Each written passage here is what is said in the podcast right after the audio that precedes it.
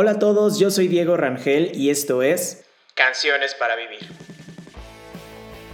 Fuera un día de, primavera, no. Es que la verdad el clima en Boston está horrible, llueve todo el día, hace, hace frío horrible y era el primer como día de primavera. Dije, Paul, vamos a tocar en la calle. Dije, no, no sé, a ver, que sabes, este cover ese. Y eran pues rolas de Buenavista Social Club, de Manu Chao, de... Mm, qué buena pregunta pues yo creo que como todos los músicos o en general artistas siempre existe un miedo antes de escoger esta profesión, ¿no? Nada, estaba como pendiendo muchas cosas de un hilo, eh, incluida mi salud. Va a sonar cursi lo que quieres, pero disfrutarla y, Pero sabes que no, no, no, me, no, me, no me arrepiento de, de nada. Hola a todos, bienvenidos a Canciones para Vivir, el podcast en donde todos los lunes estaré entrevistando a personas que aman y viven la música. Siempre me emociona mucho compartirles las pláticas que tengo con los invitados. Trato siempre de escoger a personas que sé que nos pueden compartir experiencias o algo que podemos aplicar a nuestro día a día. Pero especialmente el invitado de hoy y la plática que tuve con él me emociona muchísimo. Porque es alguien que personalmente admiro, me encanta su trabajo y fue una gran entrevista. Hoy entrevisté a Lito de la Isla y te cuento un poquito de él. Lito estudió composición y producción musical en Berklee College of Music en Boston. Ahí conoció a Paul Sefchol, con quien formó su actual grupo musical Los Rumberos y también es parte de la Isla Centeno con María Centeno. En el episodio de hoy platicamos sobre sus inicios en la música, su paso por Boston, el surgimiento de los rumberos, cómo una dificultad en su salud ayudó a formar la Isla Centeno y muchas cosas más. Te invito a seguir a Lito en sus redes sociales que te dejo en la descripción del episodio. Agradezco mucho sus comentarios. Puedes escribirme en mis redes sociales que también te dejo en la descripción del episodio. Ahora sí, te dejo con la plática que tuve con Lito. Lito, pues muchas gracias por, tomarme la llamada. Eh, la verdad es que es un honor tenerte aquí, aquí en el podcast. Sigo tu trabajo de, que has hecho con los rumberos, con la Isla Centeno y pues la neta sí es un, es un honor. ¿Cómo estás?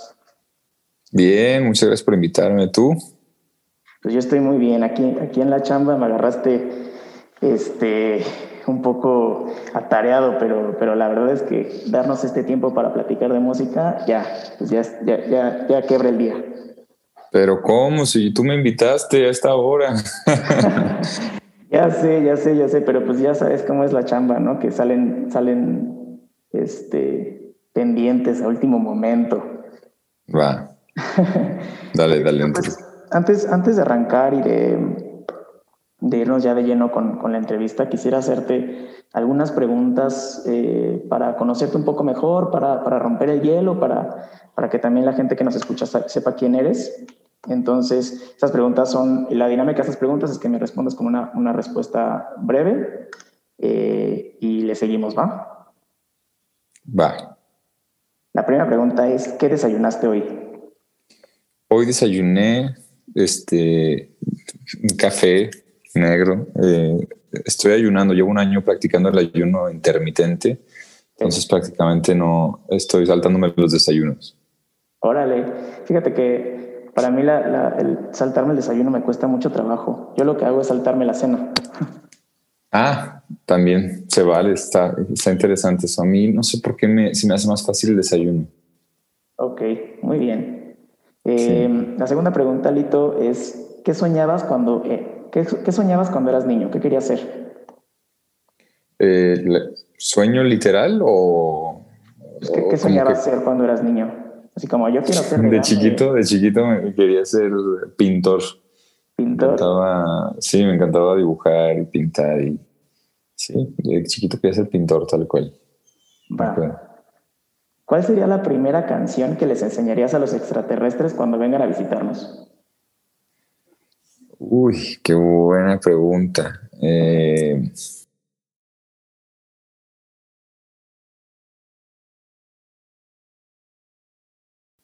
Ahora sí me agarraste como yo te agarré hace rato en curva, ¿eh? Déjame pensar. te la tenía que devolver.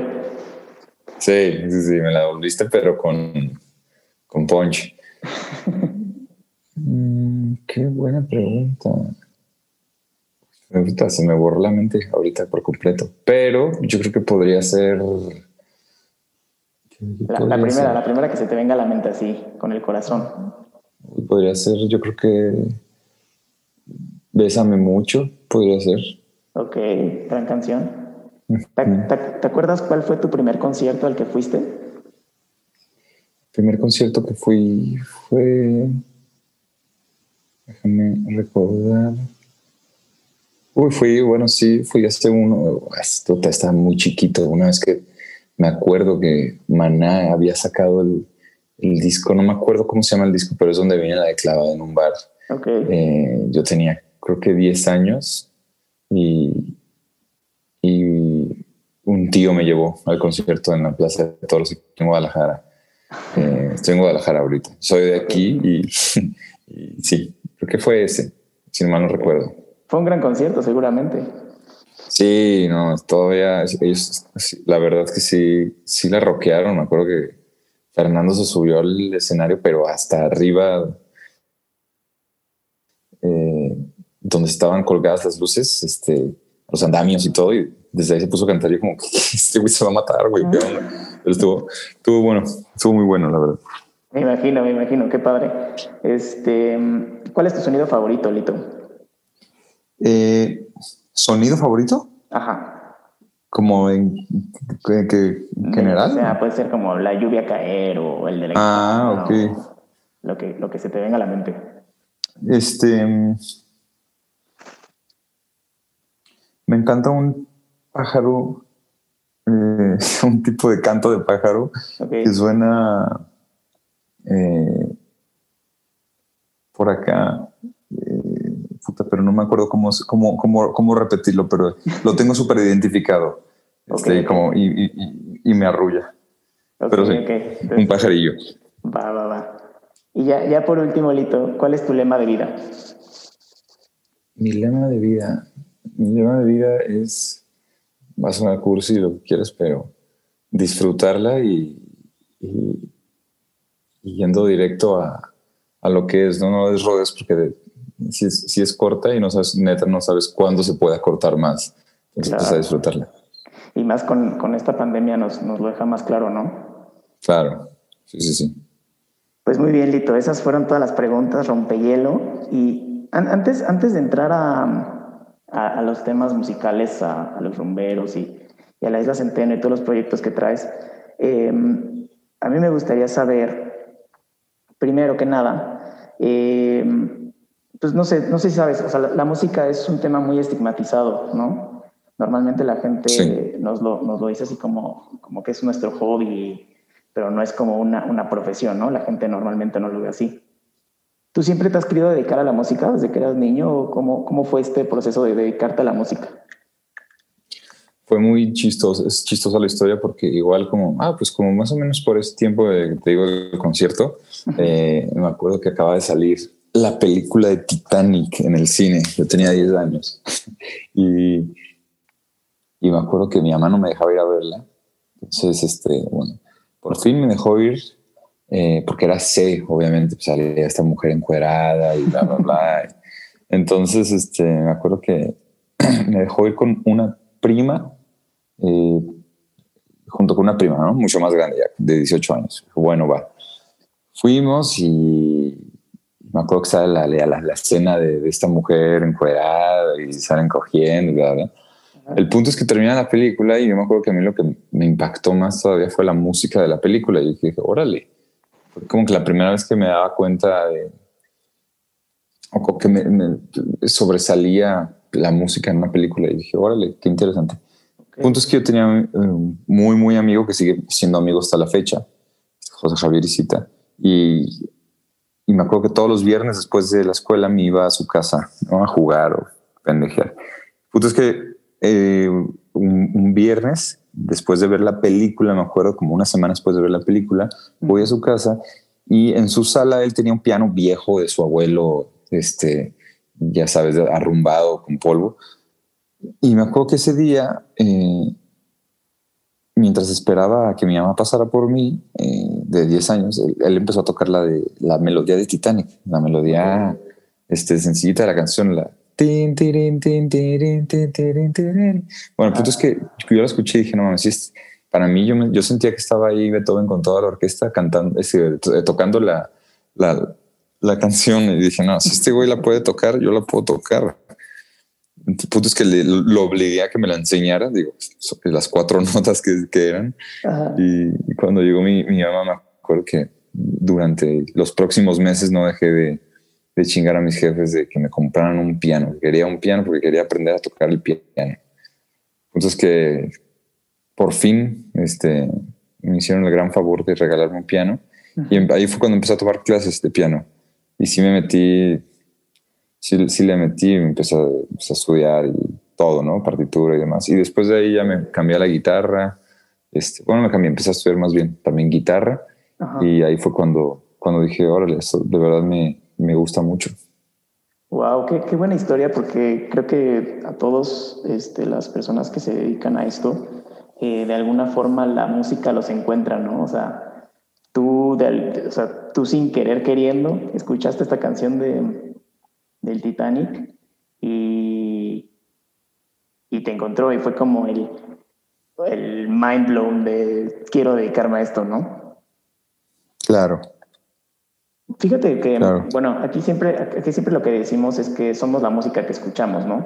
O sea, al final somos como todas estas canciones que hemos escuchado y pues, de, alguna, de alguna u otra forma son, han sido influyentes en nuestras vidas. En tu casa, ¿qué, qué escuchaban, Lito? O sea, como, no sé si te acuerdas, este, qué ponían en la sala o qué influencias tienes desde, desde cuando eras niño.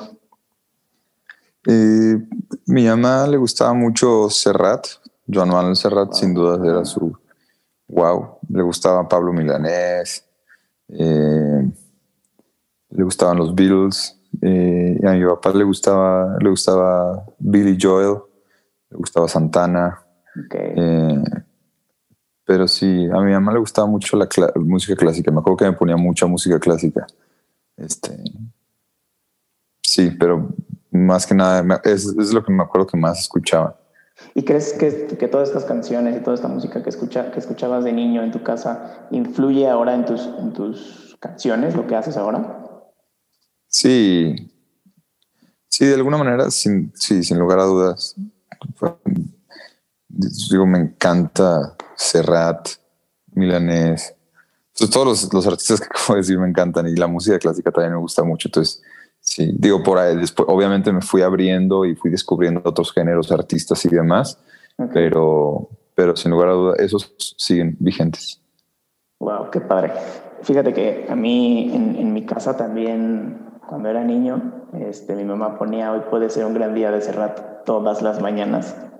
Este, y más que, pues, no sé, si la escuchas todos los días, normalmente igual te termina cansando, ¿no? Una canción, pero particularmente esa canción nunca me ha cansado hasta la fecha la sigo escuchando todos los días en la mañana para, para despertar de buenas. Claro, es buena, es muy buena canción. Serrat es una buena canción. Sí, no, Serrat es un... Sí, sí, palabras. Oye, Lito, y viviste en Boston, estudiaste en Berkeley, ¿no? Y sí. Hasta donde, hasta donde yo sé, eh, fue un parteaguas en, tu vida vivir allá, ¿no? Y, estudiar en Berkeley. ¿Cómo, ¿Cómo fue que llegaste allá? O sea, ¿cómo, primero quiero que me cuentes cómo fue el proceso de decisión de, de estudiar en Berkeley, te apoyaron, ¿cómo, cómo llegaste? Eh, pues fue, yo me eh, estudié, empecé estudiando odontología, estudié un semestre de odontología, mi papá es, dentista. Okay. Y me metí porque pues yo creo que como todos los músicos o en general artistas siempre existe un miedo, eh, o en la gran mayoría yo digo, antes de escoger esta profesión, ¿no? De, de qué voy a comer o cómo la voy a armar en la vida, etcétera, etcétera. Entonces sí, yo tenía ese miedo. Yo tenía, aparte, pues, yo estaba estudiando música, aparte cursos de teoría y, y, demás de música aquí en Guadalajara. Y tenía una banda este, que pues estábamos tocando aquí en, estamos ya como parte de la escena tapatía, ¿no? del pop rock. ¿Cómo, cómo se llama tu banda? ¿Te acuerdas? Se llamaba Tres Cuartos. Okay. Eh, con amigos de la prepa. El punto es que eh, estaba ahí y me, me acuerdo que me metí a ontología y dije, pues a ver qué tal, pues si no funciona la música, pues de segunda tengo mi, mi plan B, ¿no? Y pues estaba estudiando y me acuerdo que no, no, nomás no me llenaba nada, no me... Y, digo, obviamente, con todo el respeto para, para los odontólogos y todo, es una vocación, como, como la música, como ser padre, pues, es una vocación igual ser dentista, ¿no? Y el punto es que me acuerdo que dije, no, pues hablé con, mi, con mis jefes y súper buena onda, siempre me apoyaron y me dijeron de que, güey, pues, este, búscale dónde y apliqué para Berkeley. Y afortunadamente me dieron una beca y mis papás me apoyaron también y me pude ir. Bueno, qué padre. Porque aparte, digo, o sea, como te decía al principio, ¿no? O sea, el tema de la música es súper estigmatizado y es complicado que, que los papás nos apoyen para, para, estudiar ya, o sea, para ya dedicarte, para hacer algo ya más formal con la música, ¿no? Al final, qué, qué afortunado fuiste de que te apoyaron y además de que conseguiste la beca, ¿no? Para, para estudiar en, en Berkeley. ¿Qué estudiaste en Berkeley? Estudié eh, composición y producción musical. Súper, qué padre. ¿Cuánto, tiempo duraste viviendo allá en Boston? Cuatro años. Órale, sí, sí te echaste un buen tiempo. Y sí, antes, sí, Cuando llegas, bueno, ya llegaste a Berkeley y empezaste a estudiar. ¿Tú ahí conociste a, a Paul y Ángel? Exactamente. Ellos, ellos también venían de, de, aquí de México, ¿no? Ajá, ellos iban del, del DF, ellos son chilangos y allá los conocí. Allá los conocimos los tres, de hecho. Qué cool. Y mm, fíjate que ahí, por ahí me acuerdo que una vez en, en la cuenta de Instagram de los rumberos subieron una, una foto de su primer día que tocaron en, en las calles de Boston eh, me acuerdo que, no me acuerdo bien qué decía el caption de la, de la foto, pero me acuerdo que decía que era un día de abril, que el clima lo permitía. Tú le marcaste a Paul y le dijiste, güey, vámonos a, a echar rumba. Este, ¿Te acuerdas de ese día? ¿Cómo fue? Cuéntame. Sí, sí, sí, tal cual como lo dices, fuera un día de, de primavera. No, es que la verdad el clima en Boston está horrible, llueve todo el día, hace, hace frío horrible y era el primer como día de primavera era un sábado y era, que, es que estaba lindo, eh, despejado, buena temperatura, buen clima. Le dije, Paul, vamos a tocar en la calle. Me dijo, ¿bar? Oye, ¿pero qué vamos a tocar? dije, no, no sé, a ver, que sabes, este cover ese. Y eran pues rolas de Buenavista Social Club, de Manu Chao, de, de Jarabe de Palo, de Maná algunas.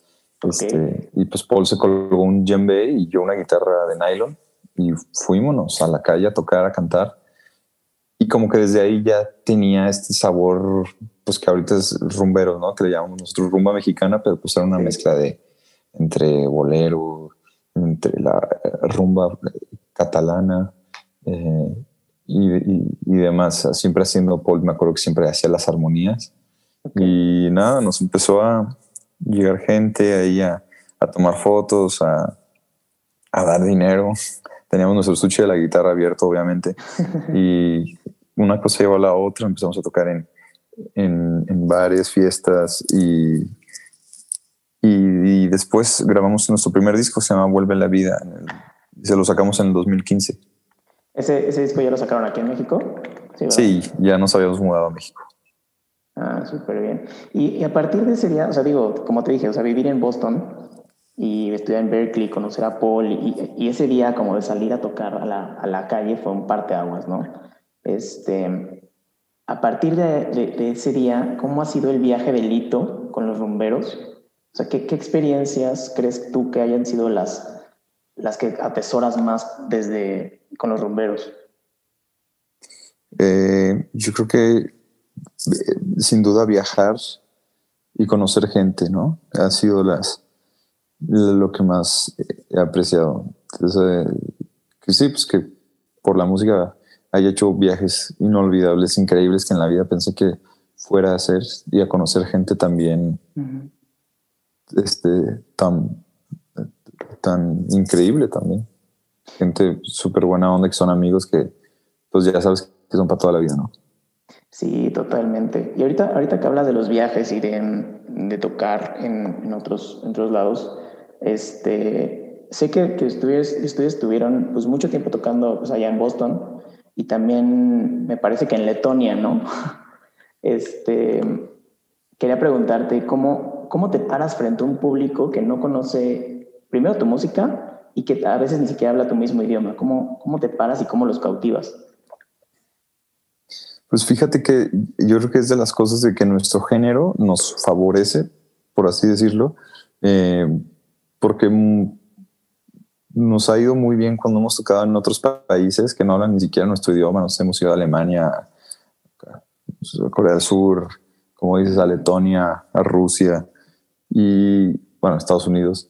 Y, y les gusta mucho, o sea, porque les gusta el ritmo, les gusta la, supongo que la armonía, melodía, eh, este toque latino. Entonces, pues va más allá de, de los lyrics, por así decirlo, de las, de las de la letra. Va, es, es, música, ¿no? Entonces eso, eso, eso cuando lo logras este, transmitir en un escenario es increíble. O sea, que ves como la música rompe, rompe literal el lenguaje del país y es, es pura música, ¿no? totalmente, porque aparte los pones a bailar, ¿no? O sea, con la rumba. Y... Sí, se ponen a bailar. Sí, e, ese es, creo que lo padre, ¿no? O sea, cómo, cómo rompes las barreras pues, del, del, idioma, literal, del idioma, de la cultura, y que al final la música es lo que mantiene unidos y mantiene como, pues sí, o sea, como que creas todo este ambiente de fiesta dentro del, del concierto. Claro, es muy padre.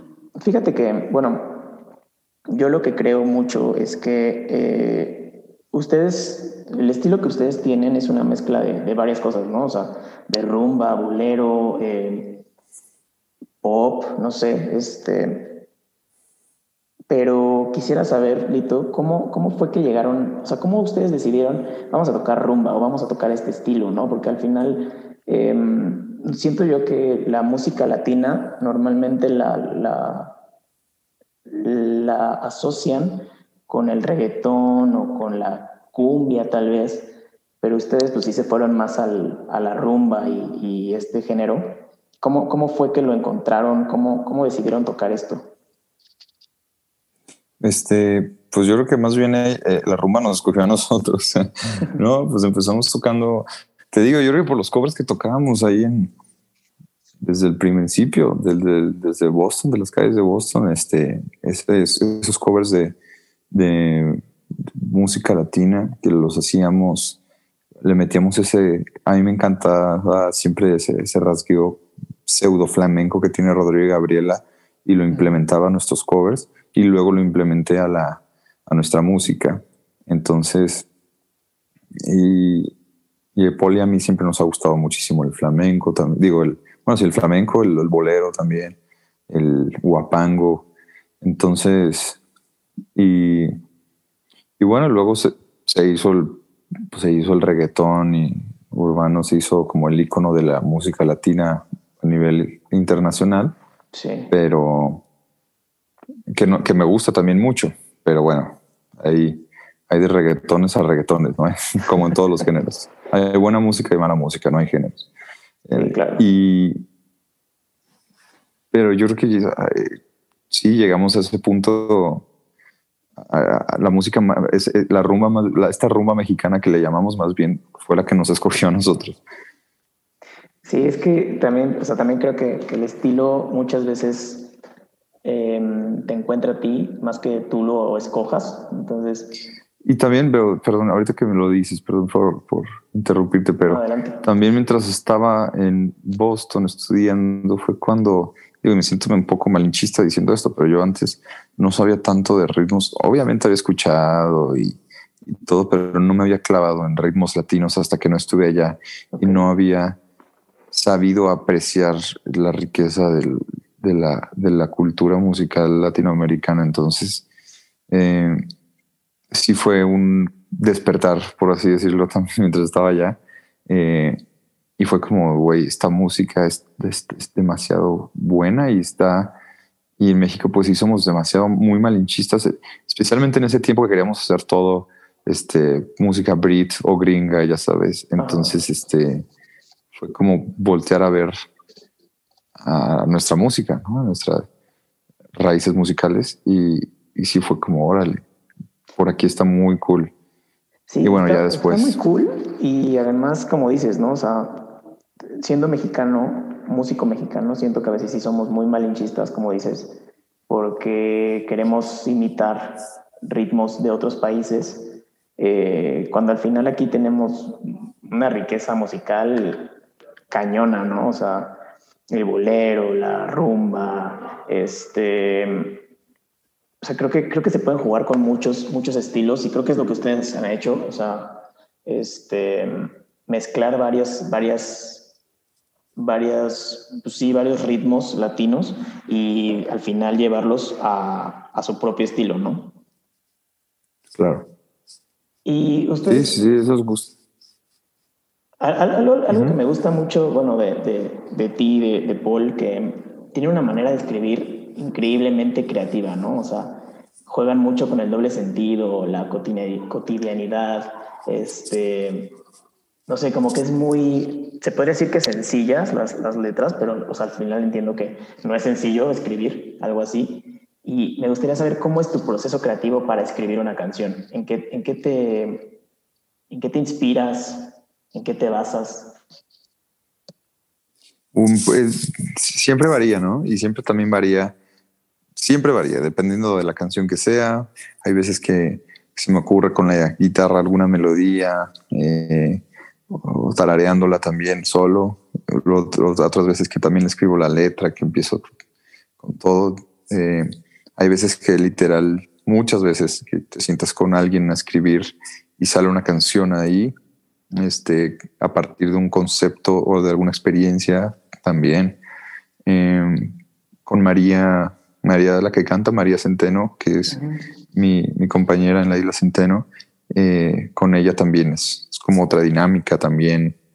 Entonces, yo creo que cada canción, eh, no, no, no hay como un manual, por así decirlo, de yo de, de, cómo escribo canciones, al menos yo, pero, pero yo creo que para responder tu pregunta la más fácil es la y, y, la, y la más común es pues hacer una sesión y, de composición y te juntas con alguien y llegan alguien tiene una idea y saca alguna ideita que tenga y a partir de eso mmm, con una melodía. A mí siempre, eso sí, sí, siempre, siempre empiezo con una melodía. Okay. Eh, yo creo que va primero la música y luego la letra. Pero es como la, para mí. La, la, eterna pregunta de la música, ¿no? Es como el huevo y la gallina. ¿Qué va primero, la música o la letra, no? Pero pues ahí es como cuestión de cada quien, ¿no? Cada, quien, cada músico tiene su, su manera. Exacto. Y, sí. y, es complicado, bueno, me gustaría saber, es difícil eh, saltar de, porque al final escribes con María, escribes con Paul, este, es difícil saltar como de estos ambientes para escribir, o estos estilos más bien. Este, no, yo creo que no. No, la verdad, afortunadamente con los dos proyectos fluye bastante. Eh, ya eso es otro género musical, este, puede que, puede que sea más complicado o, pero no, con la Isla Centeno y con los rumberos fluye bastante, es lo bueno. Sí, qué bueno, qué bueno que encontraste o sea, estas, estas dos partes en donde de alguna u otra forma los dos están dando constante retroalimentación, ¿no? Tanto los rumberos como la isla Centeno, este, juegas mucho con esta retroalimentación, ¿no? O sea, implementas ritmos de unos en los otros y al final queda bien padre. Sí. Oye, Lito, sí. y nosotros, nosotros que estamos, pues no sé, ahora, sí que de este lado del escenario, ¿no? Estamos aquí abajo del escenario, nosotros siempre vemos mmm, el producto terminado, o sea, lo bonito, lo que pues ya, o sea, ya sacaste la canción y, y, nosotros la vemos padrísima, ¿no? Pero sé que detrás de, de, de una canción o de, de, un concierto o de una presentación, pues hay, hay mucha, pues ahora sí que rumba, sudor y lágrimas. Este, ¿Y qué, qué, tú qué piensas que ha sido lo más difícil este, en este camino musical? Eh, algo que, que tú digas, esto no te lo cuentan, pero que al final yo creo que vale la pena por, por, el producto final, pero algo que digas, esto no te lo cuentan, pero sí es así. Eh, pues varias cosas. este, pues sí, que yo creo que la, que la primera que se me viene ahorita a la mente es, ¿no? Como cuando tienes un lanzamiento en el cual depositaste pues todo, ¿no? Corazón, energía, tiempo, alma, eh, creatividad, todo, y dinero, ¿no? Esfuerzo y, y, piensas que va a ser como, ay, a huevo, esta rola va, este, va a lejos, ¿no? O no sé. Y, y no, y no pasa nada. Y, y la vida sigue igual y dices, ok, ok, pues venga al siguiente. Entonces yo creo que eso por un lado, eh, pues sí, no, no, está, no está nada fácil, pero es, es, es de resistencia y, y, de aprender, de, no, no, no, de aprender de los errores muchísimo, muchísimo, y de, y, y, de disfrutarlo, ¿no? Porque yo creo que cuando dejas de disfrutar lo que estás haciendo, es un foco rojo de aquí ya hay algo mal.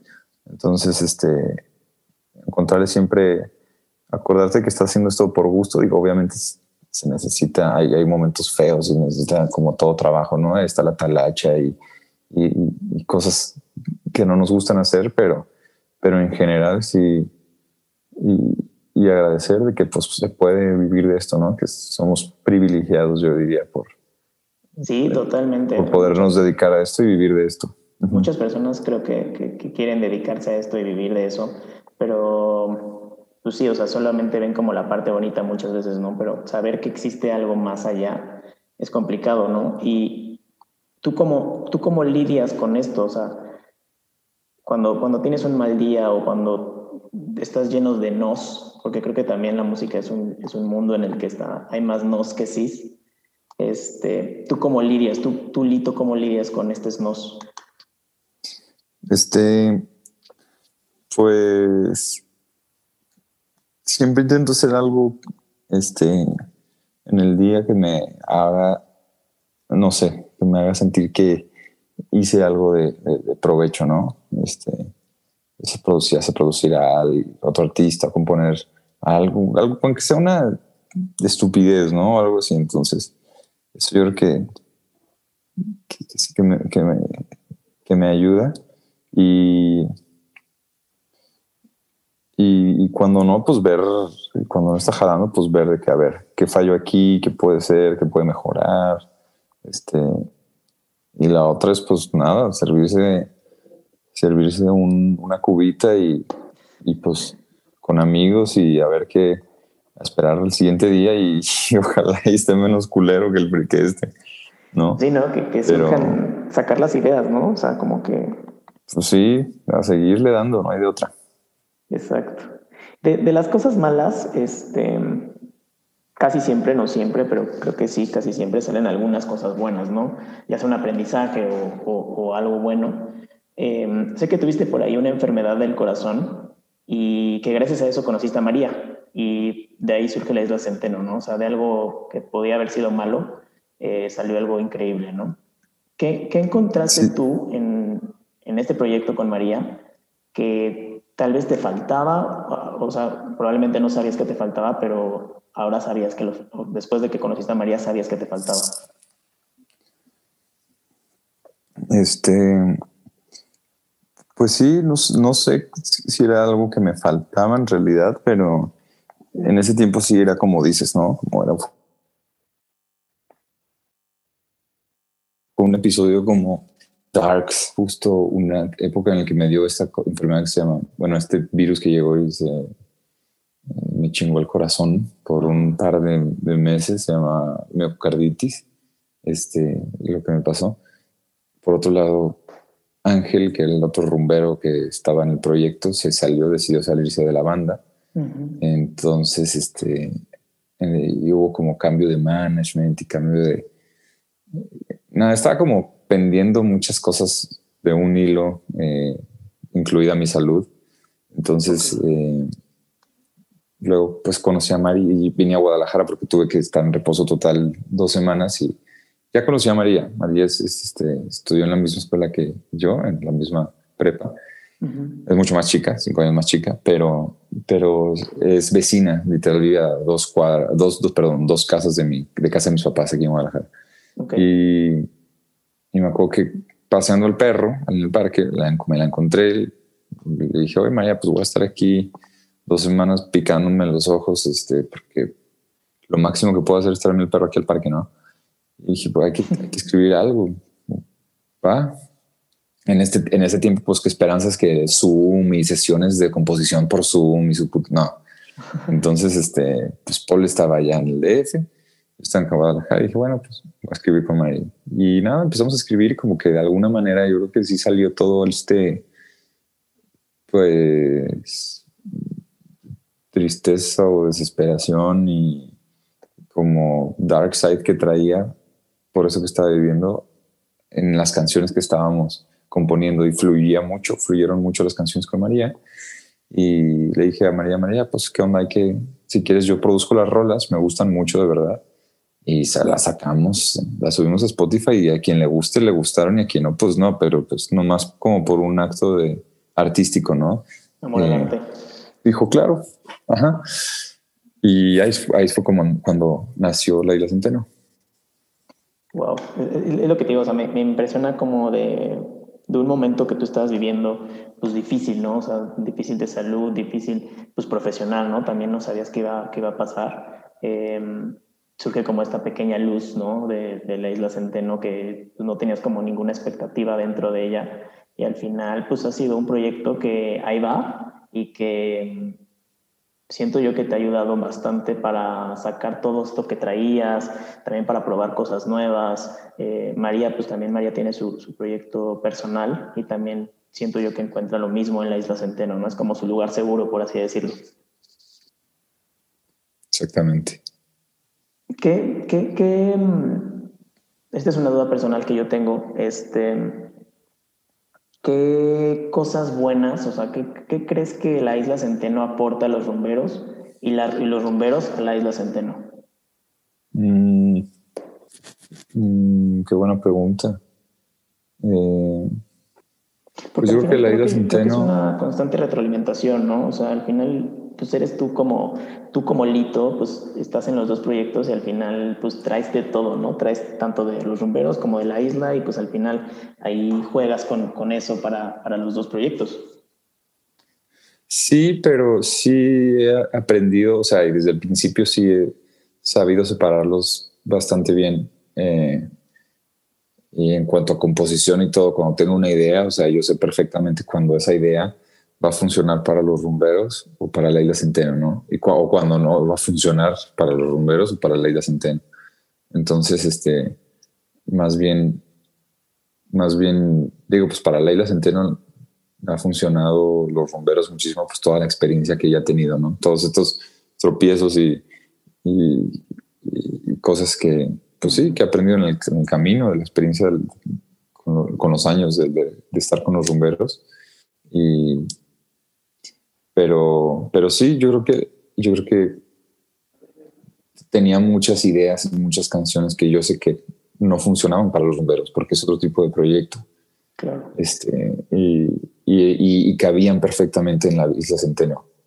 Entonces, eso, eso me ayudó muchísimo. Pues sí, yo creo que eso es lo que acabas de mencionar, de que, que estabas buscando y lo encontré en la isla Centeno.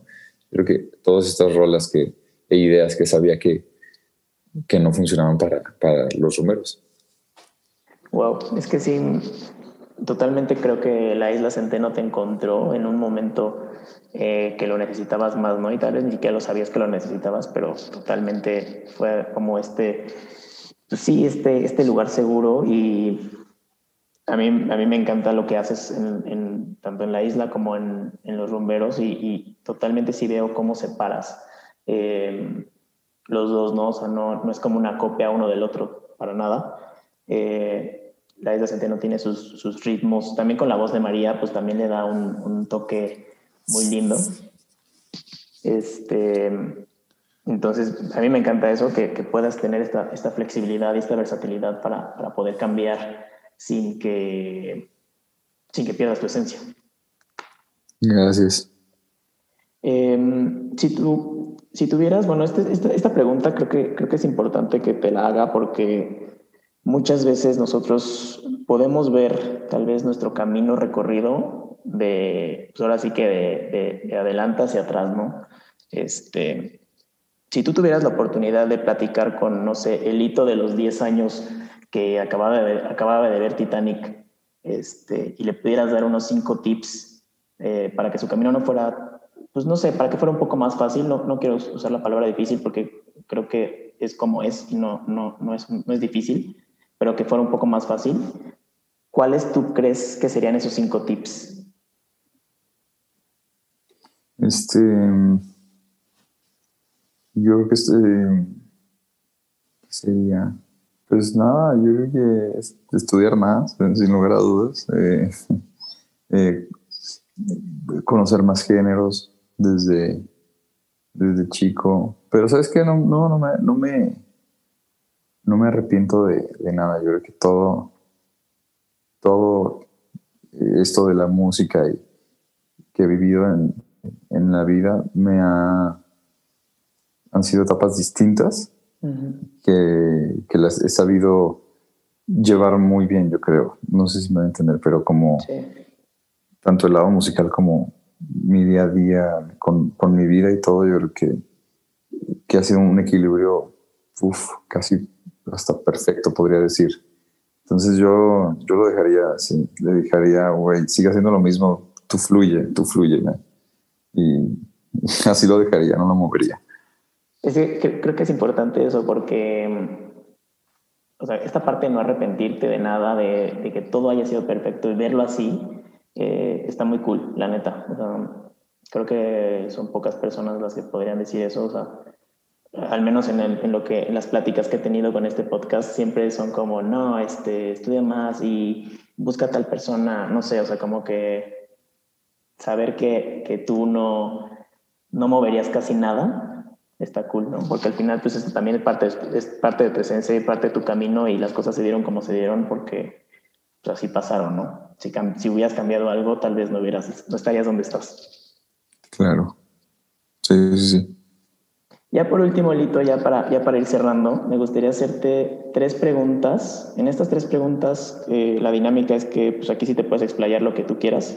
Este, no son como las primeras que, que era lo primero que se te vino en la mente y, una respuesta breve. Em, entonces, la primera pregunta, Lito, es, si pudieras escribir una canción y sabes que esa canción la va a escuchar todo el mundo, ¿de qué trataría esa canción? Eh, ¿Y la va a escuchar todo el mundo? Sí, sabes que todo el mundo la va a escuchar. Eh, sobre cómo bajar el calentamiento global en la Tierra. Ok.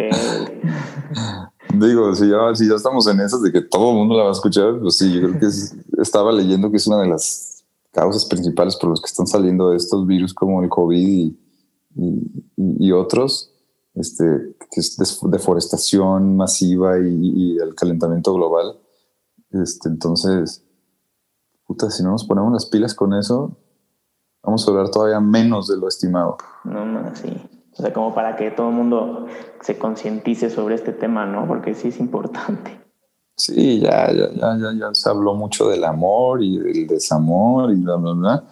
Ahora, si no nos ponemos estas pilas, ya ni, ni amor va. ni para qué escribir canciones de amor. Sí, ya, ni para qué escribir canciones de lo que sea. Sí, exactamente. La segunda pregunta es, si pudieras cantar o tocar con alguien vivo o muerto, ¿con quién sería y qué canción? qué cagada pregunta. Este... Ay, cabrón, qué buena pregunta. Mm, ¿Con quién sería? Este pues no sé, me imagino que podría ser un John Lennon cantando mm, Come Together, estaría perrísimo. When My Guitar, Gently Weeps, también estaría increíble. Eh, pero también me, encantaría este, con Beethoven, Mozart, uno de los grandes allá, y, escucharlos tocar y verlos tocar, eso sería otro nivel también. Bueno, también siéndole un poco fiel a, tu, a tus raíces, ¿no? Que te ponían música clásica cuando eras niño. Ah, también, exactamente. y ya por último, Lito, la última pregunta es, em, ¿a quién deberíamos estar escuchando todos ahorita? Una recomendación. Mm, ¿A quién deberíamos escuchar todos ahorita? Pueden ser varios. ¿eh? no, tiene que ser uno nada más. Eh, bueno, yo creo que de entrada este a mi compadre Daniel Cepeda, a los Daniel me estás matando. Mm. Yo creo que son un gran, están rescatando también la música latina, la, eh, para mí la, mejor parte de la música latina. El bolero, este, es que es el bolero, sí, de la mejor. Ellos se me hace que todos los deben estar escuchando. Aparte, son impecables sus canciones, muy buen gusto. Y déjame ver qué, estoy escuchando ahorita para, decirte. Este grupo de, seguro ya los conocen, pero Jaime, estas hermanas de Los Ángeles, estas niñas, estoy obsesionado con ellas, me gustan mucho también. Este, mm, ¿qué más? ¿Qué más? ¿Qué más? ¿Qué más? Déjame ver qué más tengo por aquí. Pero bueno, esos, esos son los dos primeros que se me vienen ahorita a la mente que digo, wow. Eh, espérame, espérame.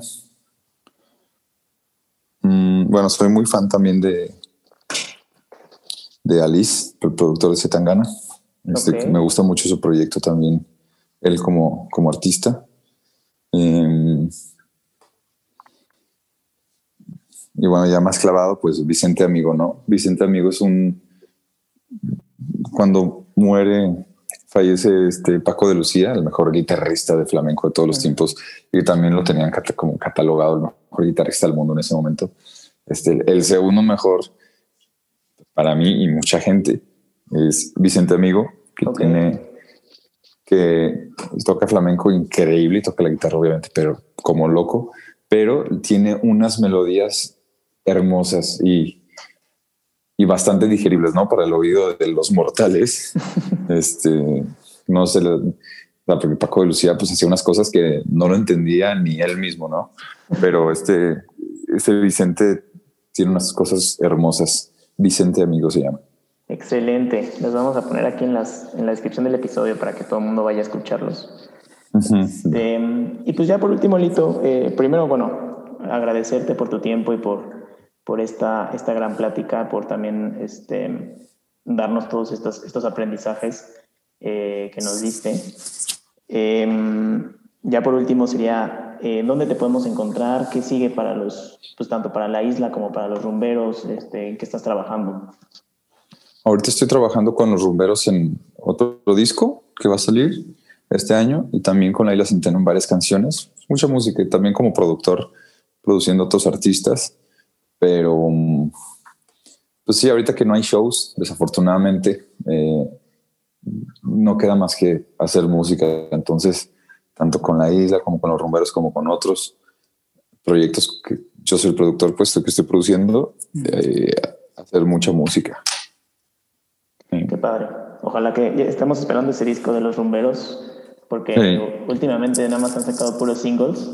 Sí, claro, vamos a sacar este año uno, sin lugar a dudas. Los estamos esperando con ansias, también el de, el de la isla. Perfecto. Este, pues muchas gracias, Lito. Este, Hombre, a ti. Que tengas pues, una gran semana. Eh, gracias por, por, por, la llamada. Eh, nos escuchamos el próximo lunes. Que todos tengan una gran semana. Nos vemos. Bye. Bye. Gracias, Diego. Un abrazo. Un abrazo, Lito. Bye. Bye, bye.